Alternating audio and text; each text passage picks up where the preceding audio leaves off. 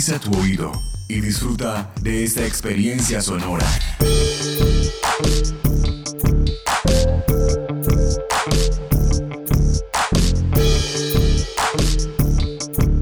Este es un podcast UN Radio.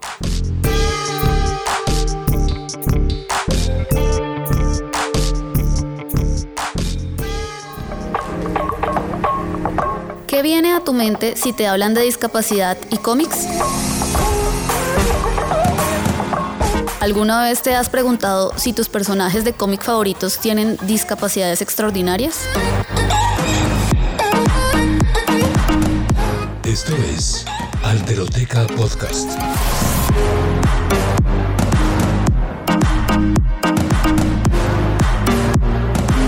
Voces que hacen y deshacen la diferencia.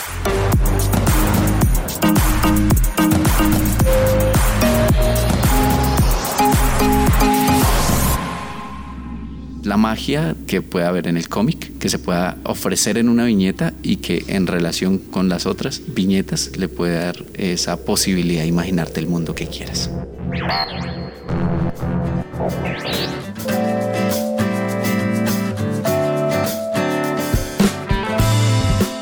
Cómics. Los leemos, los llevamos en nuestra ropa, los vemos en pantallas grandes y chicas. Son más bien pocas las personas que no reconocen a héroes y heroínas como Superman, la Mujer Maravilla o Spider-Man, a antihéroes como Batman, Deadpool y Wolverine, o incluso a villanos que despiertan amores y odios por todos lados, el Guasón, Magneto, Lex Luthor. Se hace difícil no tenerlos en la cabeza con la sola mención de sus nombres. La literatura cómic parece ser un fenómeno de talla mundial. Su apuesta por combinar el texto y la imagen en una manera iconográfica de contar historias ha conquistado grandes públicos a lo largo y ancho del mundo. Hoy, los cómics son considerados como un importante producto de consumo cultural que, dependiendo de su línea editorial, pueden lograr ser un medio de crítica política, de denuncia de situaciones sociales particulares o de exploración de cuestiones como la identidad, la ética, la moral o la justicia. Los cómics, en más de un sentido, son un espejo de la vida misma. Librarán las batallas que no podríamos ganar.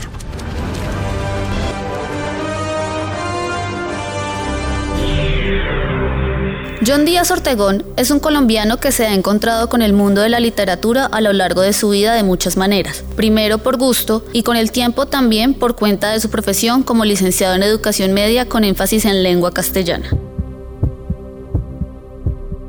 John, además, se reconoce como un hombre ciego. Su historia de lector terco y empedernido es en sí misma una apuesta que resiste la distancia que existe entre la ceguera y el universo gráfico de los cómics y las historietas.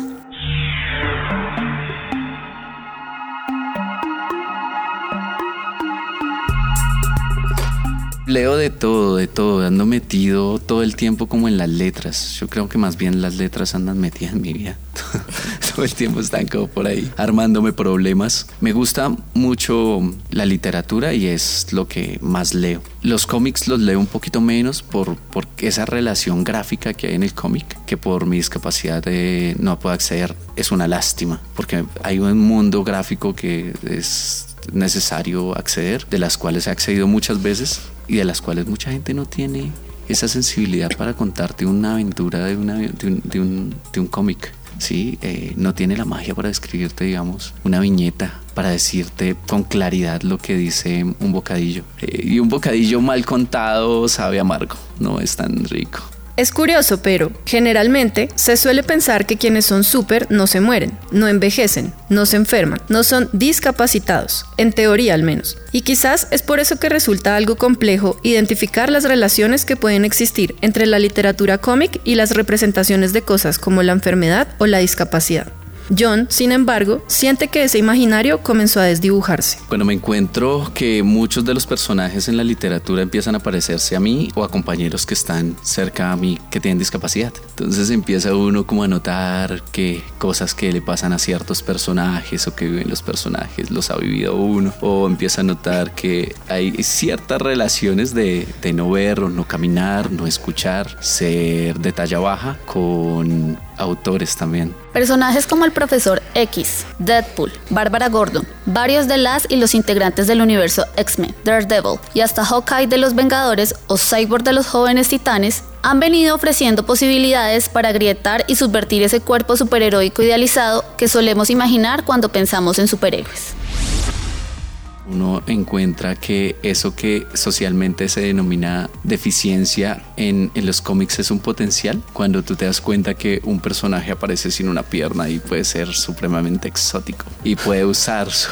puede usar su poder de, no tener una pierna para usarlo en alguna cosa o que no tenga un brazo o que no vea hace que la ficción, digamos, que, que, aumente y que uno se vea más interesado en la literatura y en el cómic y en esta relación de la discapacidad también. Entonces tiene mucho que ver en cuanto la discapacidad la han utilizado también como un aspecto para generar pánico desde el villano. Podría decirse que así es como las tramas de los cómics se van revelando como una herramienta útil para explorar las experiencias de aquellas personas que se salen de la norma. Una cosa que en últimas es fundamentalmente una cuestión social, algo construido socialmente se ha visto como malo por la carga religiosa que tiene, por la carga médica que se le dio en los últimos 200 años, por eh, los aspectos socioculturales que tenemos en nuestra cultura, digamos. En nuestra cultura es donde se ve como malo. Hay culturas donde no es una cosa mala tener discapacidad. Incluso depende de la discapacidad, te da un potencial y una relación cercana con lo divino, por ejemplo hay un aspecto burlesco ahí de, la discapacidad hay un aspecto que te toca y tú dices miércoles, o sea, esto no es solo el tema del el personaje, esto tiene que ver con la persona, con, con personas con discapacidad. Ya es una cosa personal y te toca y te choca y te duele. No por nada, pues lo, lo, comentábamos en, en, la construcción que tú decías ahora y es la patasola misma, ¿no? Patasola es un personaje que demonizan pues primero por ser mujer y segundo por tener discapacidad. Entonces, si le han metido miedo a la gente históricamente con estos personajes que son culturales, imagínate cuando se encuentran con una persona con discapacidad de frente. Pues ahí hay una cosa de terror. No quiero parecerme a esa persona. La gente quiere ser cualquier cosa menos una persona con discapacidad. Es interesante notar cómo los cómics, como cualquier otra expresión artística, reflejan los sentires, las creencias y los pensamientos de sus creadores, y cómo están marcados también por los imaginarios de quienes los producen y quienes los consumen. Los cómics son, en últimas, contenidos que configuran mundos llenos de posibilidades y de imposibilidades a partir de un juego de líneas, imágenes y palabras. Crea una historieta, quien crea un cómic, quien crea una novela, está en el marco, un marco cultural. En ese marco cultural, él identifica a las personas con discapacidad y les da el matiz que quiere. Eh, ya vemos, por ejemplo, las novelas de Saramago, como él utiliza la ceguera como una metáfora de la ceguera social, pero utiliza a las personas ciegas, ¿cierto? La referencia a personas ciegas como está en ese marco cultural, coge lo que quiera de la discapacidad, o lo que se imagina, o lo que cree, o lo que conoce, o la mala experiencia o la buena experiencia que haya tenido con la, con la discapacidad. Y en el cómic lo, lo interesante y en las aventuras, lo interesante es que se puede utilizar como un potencial en lo que se quiere decir, en lo que se quiere dar a entender. Incluso hay personajes dentro del cómic que uno diría, pero ¿cómo? ¿Qué discapacidad tiene? No, no es cierto. Esto está en lo que me están contando una historia que no es. la magia que puede haber en el cómic, que se pueda ofrecer en una viñeta y que en relación con las otras viñetas le puede dar esa posibilidad de imaginarte el mundo que quieras. ¿Cómo acercarse a este mundo gráfico cuando uno se reconoce como un hombre ciego? ¿Qué tan significativa y qué tan familiar puede llegar a ser esa experiencia? La literatura cuando uno la lee, cuando uno se acerca a una obra, ya sea literaria, ya sea artística, de teatro, tiene que ver mucho con la experiencia de quien se acerca a esa obra, de quien lee. A veces las siento muy lejanas por el contexto en que están escritas y que no tengo esas referencias visuales que se pierden. El cómic siempre me ha gustado. Yo me acuerdo cuando no tenía discapacidad visual y me acercaba a, abrir un periódico y me encontraba el cómic o me encontraba la caricatura y me sentaba mucho tiempo a ver cada recuadro y ver cada texto que se dice, cada carga simbólica que hay en, en, cada uno de los gráficos. Me demoraba mucho en tratar de identificarlos. Creo que era lo que siempre buscaba en los cómics. Cuando dejé ver, me tocaba buscar primero la persona para ir a buscar después el texto y decir, oiga, quiero leerme esto, me ayudas. Sí, no hay nada más rico que leer en compañía, eso sí, pero pues necesitas una disposición tanto de ti como de la otra persona. No todas las personas están dispuestas a leerle a alguien que no ve, ya sea por egoísmo o ya sea porque se siente incapaz, digámoslo así, o sea, suena raro, pero se, no se siente capaz de expresar lo que está gráficamente ahí. En todo caso, esta experiencia implica una relación necesariamente compartida y necesariamente comunal. La lectura se vuelve un espacio en donde se teje, en compañía, una superficie marcadamente sensible. Pero ya entra después una cosa que se llama sensibilidad, o sea, esa capacidad del ser humano de interpretar lo que tienes enfrente, interpretar un escenario, interpretar una viñeta, interpretar un cuadro, interpretar una obra ahí en esa relación de el texto, la obra, el cuadro y la persona surge una sensibilidad. Uno se expone a la obra y el que te toque la obra de cualquier manera, tanto de manera que te, te piedra y tú cierras la obra y te vas, o que te quedes ahí enganchado, de eso depende. Depende de la sensibilidad que tú tengas para, para con la obra. Aunque es difícil pensar que puedan existir otras formas de ver, la verdad es que la discapacidad nos permite reflexionar y ampliar la percepción que tenemos sobre el alcance de nuestros sentidos. Particularmente para John, la lectura de los cómics está mediada por quien comparte la lectura con él, y es allí donde entran a jugar sus otros sentidos el macrosentido que te da un recuadro, que te da un, una viñeta, es mágico. O sea, cada viñeta es una posibilidad, un universo. Y la unión de ellas, pues imagínate, es la unión del universo con el cerebro humano, con la imaginación humana. De golpe, quién sabe, en ese espacio de conexión que propician los cómics se abre un punto de entrada para interrogar la construcción social y cultural de la legada normalidad de los cuerpos. Y para cuestionar eso que se nos ha dicho que puede o debe ser, hacer, sentir o pensar un cuerpo, entre comillas, normal cuando uno está metido en el mundo de las letras, en el mundo del arte, en el mundo de, esta estética, uno quiere saber cosas que quizás a veces el ojo humano no quiere ver por, su experiencia también.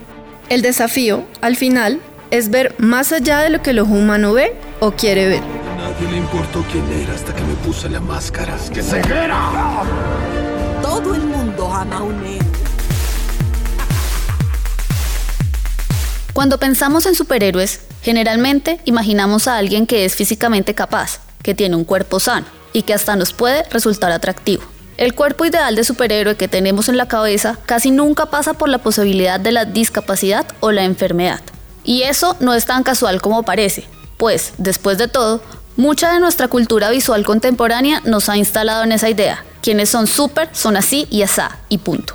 El caso es que los cómics al final representan y dicen mucho más de lo que muestran a simple vista. Y la irrupción de la discapacidad en las historietas es una muestra patente de muchas de las tensiones que recurren en realidades concretas antes que solo en la ficción. En ese sentido, algo que cabe atreverse a hacer es advertir todas las veces en las que las líneas entre la ficción y la realidad se difuminan y prestar atención para, con suerte, lograr leer lo que pasa en los cómics y en la vida misma, más que apenas con los ojos.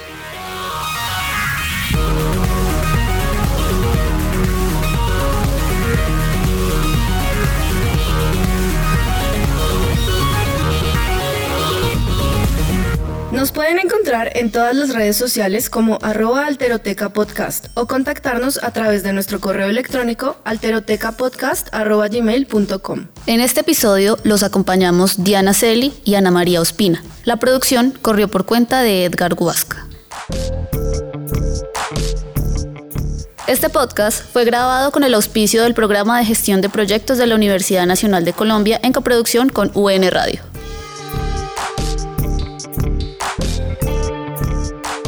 Esto es Alteroteca Podcast. Voces que hacen y deshacen la diferencia. Este y otros podcasts en nuestro sitio web unradio.unal.edu.co.